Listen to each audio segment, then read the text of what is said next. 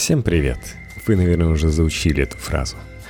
Совместно с издательством «Новое литературное обозрение» «Постнаука» публикует отрывок из книги «Магазины «Березка. Парадоксы потребления в позднем СССР» отечественного историка Анны Сергеевны Ивановой, посвященной теневой экономике Советского Союза, а именно торговле валютой и ее заменителями, которые обладали полулегальным статусом, но позволяли гражданам приобретать зарубежные товары в условиях дефицита. В 1970-е в СССР получала все большее распространение так называемая «вторая экономика».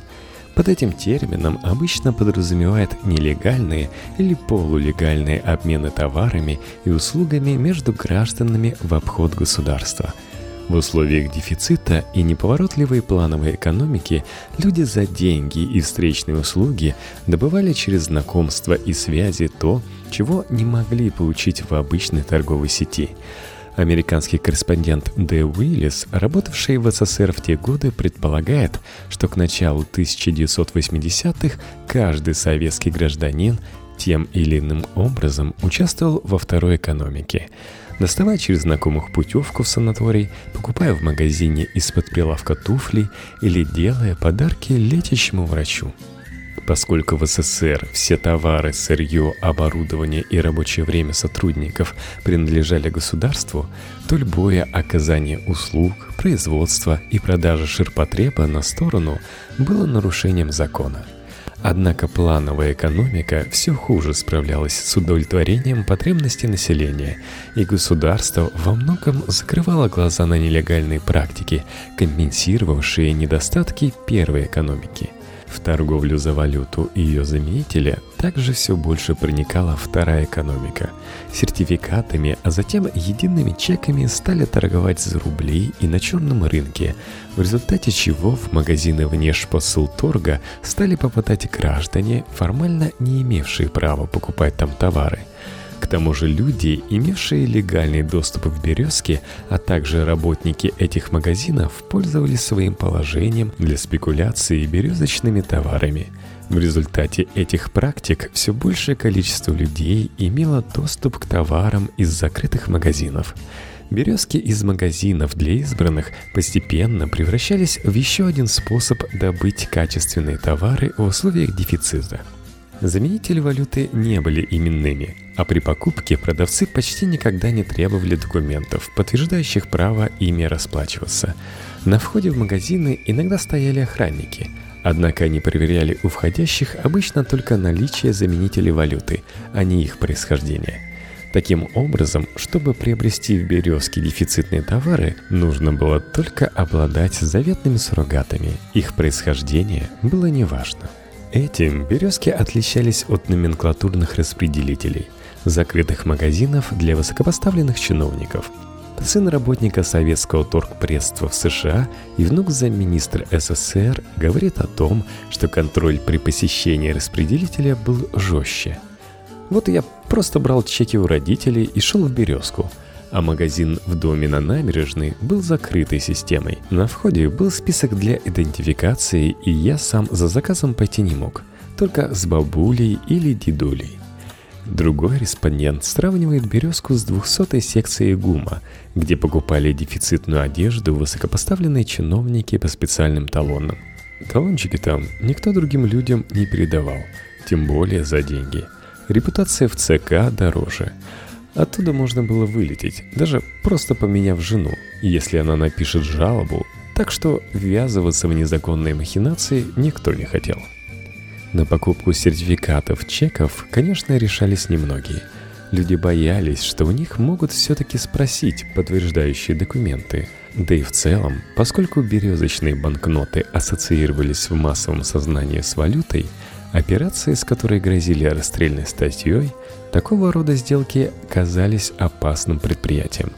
Однако постепенно торговля заменителями валюты приобретала все большее распространение. Факт спекуляции сертификатами отразился даже на их внешнем виде. Уже в 1967 году, то есть всего через два года после введения сертификатов в обращение, на них стали ставить штамп «Сертификат не подлежит продаже», А в 1972 эту надпись стали типографски печатать на обороте сертификатов – в 1969 году приказ Внешторбанка предписывал изобрести меру, которая позволит исключить передачу сертификатов другим лицам. На комиссии Президиума Совета министров РСФСР по внешэкономическим вопросам предлагалось для борьбы со спекуляцией с сертификатами попросить Госбанк разработать и выпустить единый именной платежный документ вместо трех видов обезличенных сертификатов внешпосылторга, находящихся сейчас в обращении. Единый документ был введен несколько лет спустя, но именным так и не стал. Сменилась только формулировка на обороте «чек перепродаже не подлежит». Если в 1960-х, начале 1970-х, как показано в первой главе, покупка сертификатов могла трактоваться как валютное преступление, то с введением единых чеков ситуация изменилась. С 1976 года незаконные операции с заменителями валюты перестали подпадать под валютную статью – за торговлю чеками с рук при отсутствии признаков спекуляции или при сделках на сумму до 25 рублей следовало лишь административное взыскание – штраф до 50 рублей. Если же речь шла о чем-то более серьезном, применялась статья о спекуляции – до двух лет лишения свободы в обычных случаях и до семи лет в случае особо крупных размеров или промысла – Конечно, дефицитные вещи можно было просто покупать у спекулянтов и не рисковать. Однако у самостоятельного похода в «Березку» были свои преимущества. Респондент, в бытность студентом, покупавший чеки за рубли в Минске в начале 1980-х годов, вспоминает. Имея советские рубли, поиметь чеки было не проблема – и получалось дешевле купить чеки, чем переплачивать за дефицит рублями форцовщикам. К тому же в «Березке» можно было померить вещи перед покупкой. Его слова подтверждаются респондентом, который еще в 1970-е покупал чеки в Ленинграде. Если покупать чеки, то по деньгам получалась примерно такая же цена, как покупать товар на черном рынке. Но была гарантия, что это настоящая фирма, и можно было спокойно примерить в кабинке, не бегая от ментов по кустам. Наконец, в «Березке» можно было найти редкие размеры. Люди, которые везли за границей вещи на продажу, везли только ходовые размеры, чтобы точно разошлись, а в «Березку» закупались все размеры. Ходовые быстро разбирались, а редкие размеры были всегда. Это было важно, например, для полных людей – Информация о том, что покупка чеков вообще возможна, передавалась из уст в уста. Про чеки я узнала на работе, когда обсуждали какую-то покупку одной из моих коллег. Она рассказывала о том, что приобрела чеки и купила себе что-то хорошее. Я тогда тоже решила купить себе. Очевидцы подчеркивают, что для приобретения чеков нужны были просто деньги и желание – кто хотел иметь хорошие шмотки, тот находил возможность. Я вот у софиков, работников Софтрансавто, покупал чеки и отоварил их в «Березке». Курс сертификата чека к рублю складывался на черном рынке стихийно и отражал разницу их покупательной способности. Так, курс рубля к сертификатам разных типов различался. 8-10 рублей за один бесполосный чек, 5-7 за чек с желтой полосой, 2-3 за синей полосой – После введения единых чеков внешпосылторга стандартный курс составлял полтора, а затем 2 рубля за один чек. Цены в чеках, в отличие от цен сертификатов, были без скидок, поэтому их курс к рублю был ниже. Покупать чеки можно было у знакомых или у профессионалов-перекупщиков. Все посещавшие «Березку» вспоминают, что около магазинов дежурили молодые люди, предлагавшие продать желающим чеки за рубли, или наоборот – купить чеки у их обладателей. Прокуратура СССР сообщала в Совет Министров, что с 1970 по 1975 год имеет место рост повторных мелких незаконных операций с сертификатами внешпосылторга, особенно совершаемых лицами, нигде не работающими и не учащимися. У таких скупщиков чеки обычно стоили дороже, чем у знакомых. К тому же покупать у них было опаснее – они могли обмануть, а также легче было попасться на глаза милиции. Однако для тех, у кого не было друзей среди знакомых обладателей чеков, это был выход. Знакомые продавали по курсу 1 к 1,5, даже по 1 к 1,2. Но у меня знакомств не было, поэтому просто подходил к форсео магазина и говорил «нужно столько-то». Никаких проблем не было. У спекулянтов, покупавших и продававших заменители валюты, было несколько стратегий. Во-первых, они скупали у людей чеки мелкого номинала, на которые те все равно уже ничего не могли купить, и тем самым собирали более крупные суммы. Один информант вспоминает, что в таких случаях курс обмена мог быть выше.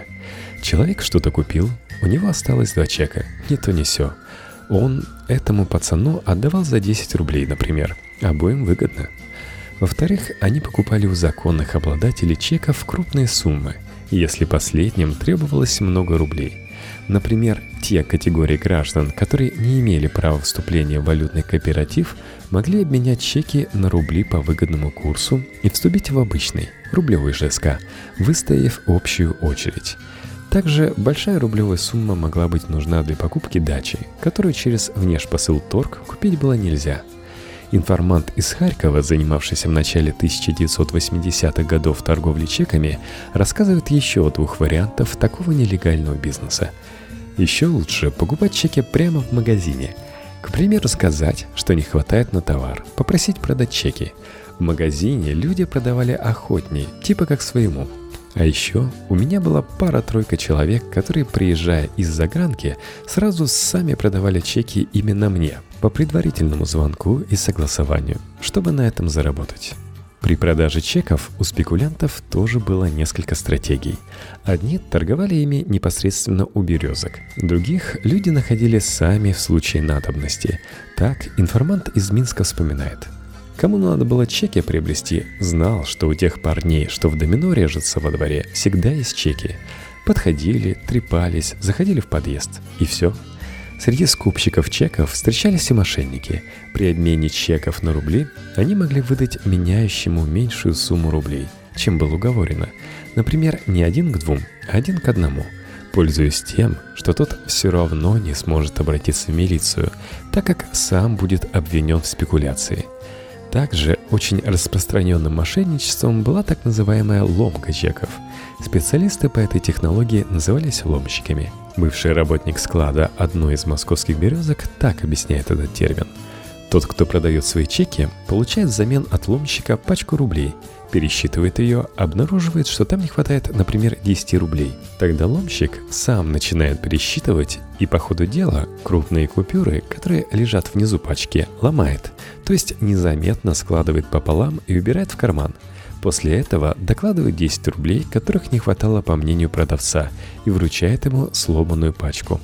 А тот ни о чем не подозревает и думает, что теперь сумма верная – еще одним способом обмана была подмена пачки рублей, пересчитанной на глазах продавца на куклу.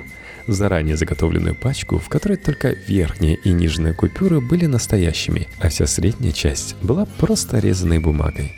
Среди незаконных посетителей «Березки» можно условно выделить четыре группы – Первой группой, назовем ее оказиональными покупателями, были люди, получавшие чеки от друзей или родственников в подарок, или покупавшие их в небольших количествах для конкретных покупок, в основном одежды или обуви. Это мог быть студент, накопивший на джинсы, или женщина, присмотревшая в березке модные туфли, или тот, кто приобрел чеки для покупки подарка кому-то из родных. Иногда владельцы чеков приглашали своих близких в «Березку», но некоторые дарили чеки родственникам или друзьям с тем, чтобы они сами могли совершать покупки. При этом чек внешпосыл торга считался дорогим, хотя и немного неловким подарком, что получило отражение и в художественной литературе. Один из героев романа «Братьев Стругацких» размышлял. Положивши трубку, я задумался, что подарить Сонечке – я не умею делать подарки, особенно женщинам. Коньяк? Не годится. Хотя Сонечка любит хороший коньяк. Духи? Черт их разберет, эти духи. Может быть, подарить просто 50 рублей чеками внешпосыл торга?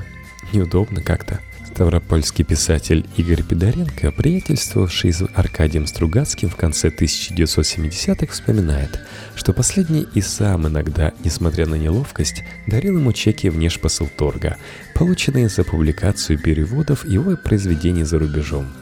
Однако, чаще всего законные обладатели чеков не дарили их друзьям, а продавали за рубли – Хорошим тоном считалось отдать заменители валюты по номиналу. Один чек за один рубль. Дочь совзагран работников вспоминает. Если подружкам что-то было нужно, ну, например, сапоги зимние, которые нигде невозможно было купить, я, конечно, делала им обмен. Давала им чеки по номиналу, а не по коммерческой цене. Давала им возможность купить сапожки. В реальности этот обмен был очень невыгоден, так как покупательная способность заменителей валюты была гораздо выше, чем у рубля. Я матери как-то попенял, что на подруге соседки 200 чеков на рубли поменяла по курсу один к одному и тортик с кофе, потому что вообще-то считалось, что надо продавать один к двум с рук. Некоторые законные обладатели чеков вообще не решались продавать их, даже по номиналу. Знакомые иногда просили нас продать чеки, от чего родители всегда отказывались, не хотели и боялись.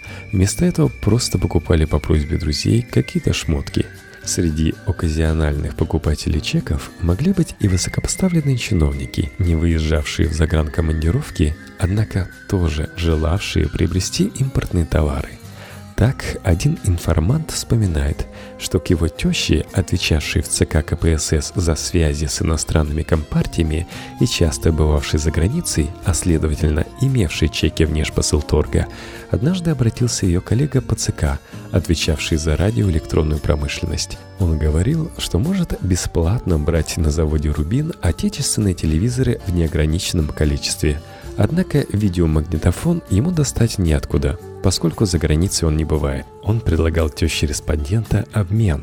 Два рубина с завода за один видеомагнитофон из березки. Один из бывших работников Нежпосылторга считает, что именно желание номенклатуры, не выезжавшей за границу, иметь доступ в березки и было причиной того, что чеки так и не сделали именными – вот, к примеру, дядя Петя, замминистр торговли, за границу не ездит, а телевизор японский ему хочется. Если вы сделаете чеки именными, то каким образом он сможет попасть в «Березку»?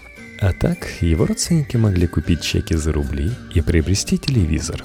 Иногда чеки не просто дарили или продавали, а использовали в качестве неофициальной оплаты услуг, например, медицинских – Зубные врачи очень любили, когда им вместо простых денег платили сертификатами.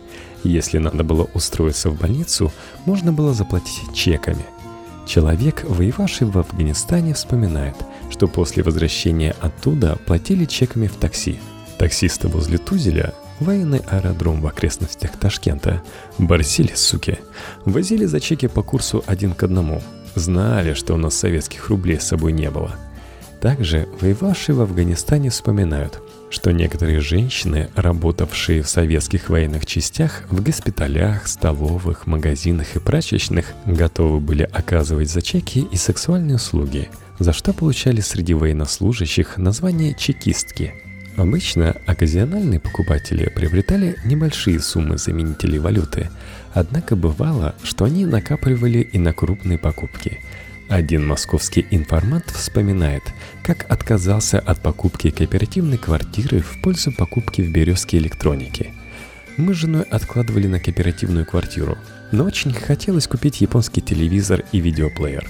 Но мы посоветовались, ребята молодые были, и на все деньги купили чеков и купили себе эту технику – Вторая группа незаконных посетителей магазинов Нежпосылторга – крупные покупатели, нелегально разбогатевшие советские граждане. Это были люди, использовавшие свое место работы для получения так называемых нетрудовых доходов. Например, продавцы, торговавшие дефицитными товарами из-под прилавка, или автомеханики, которым всегда была большая очередь, а также дельцы теневой экономики, форцовщики, цеховики, то есть люди, занимавшиеся подпольным производством и продажей товаров и так далее. На протяжении 1070-х таких людей становилось все больше. В 1981 году о них даже вышла статья в литературной газете, в которой они были названы подпольными миллионерами – Березка помогала им обеспечить себе уровень потребления, соответствующий их заработку. Из-за дефицита и плохого качества товаров они не могли потратить свои накопления в обычных магазинах, а за границей обычно не бывали. Покупка чеков внешпосыл торга была одним из немногих способов обратить накопления в реальные материальные блага – мебель, электронную аппаратуру, автомобили – Один информант, работавший техническим специалистом в Ливии в конце 1970-х, вспоминает следующую историю. «У меня у друга мама работала старшим администратором гостиницы «Белград» и брала нелегально деньги с постояльцев. Папа заведовал зеркальной мастерской, а зеркала были таким дефицитом, что на него был большой спрос, и ему очень много доплачивали. А сам Миша был директором хозяйственного магазина. У этой семьи были большие деньги, а купить они ничего не могли. И вот он попросил меня продать ему эти чеки и приобрел себе хороший холодильник двухкамерный Росенлю. Такого нигде не было, а в Березке он всегда стоял.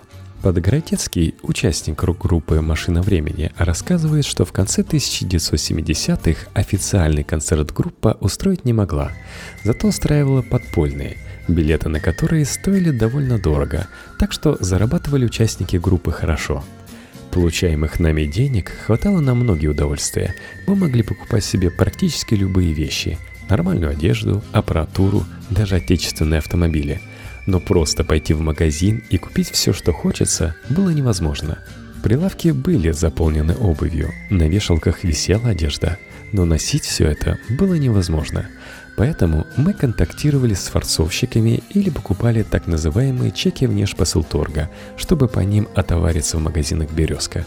Третьей группой, незаконно отоваривавшейся в «Березке», были сами сотрудники чековых магазинов – ведь несмотря на то, что и работники внешпосылторга, и сотрудники «Березок» каждый день имели дело с закупкой, транспортировкой и продажей дефицитных товаров, сами они не имели формального права отовариваться в «Березках», если не ездили в командировки за границу. Бывший работник внешпосылторга, занимавшийся закупкой электронной техники, вспоминает – у меня никогда не было чеков. Я завидовал тем, кто мог покупать себе что-то в березке. Абсурд. Сам я закупал эту технику в безумных количествах, а себе купить ничего не мог. Можно было покупать чеки с рук, но мы боялись. Вдруг комитет заметит. Посадить бы, наверное, не могли, но можно было потерять работу. Впрочем, кто-то из наших все равно покупал. Действительно, покупки чеков с рук были не очень распространены среди работников внешпосылторга, поскольку они были сотрудниками Министерства внешней торговли СССР, считавшегося престижным ведомством, и больше, чем простые граждане, опасались нарушить закон. Сотрудники же самих магазинов, напротив, покупали сертификаты и чеки довольно часто – вот как об этом вспоминает женщина, работавшая продавщицей в одном из московских березок в середине 1980-х годов. Ну как вы, стоя на таких вещах, можете себе ничего не купить? Это же просто женская психика. Ты себе все равно что-то купишь. Конечно, страшно было покупать чеки у посетителей – но и покупать березочные вещи у спекулянтов в два раза дороже не хотелось.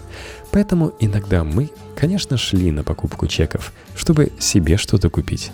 Человек, работавший в тот же период на складе одной из московских березок, говорит, что еще активнее, чем продавцы, покупали чеки у посетителей кассиры. Он также утверждает, что сам специально начал курить во время своей работы в березке – чтобы можно было лишний раз на улицу выйти, попросить посетителей магазина продать чеки –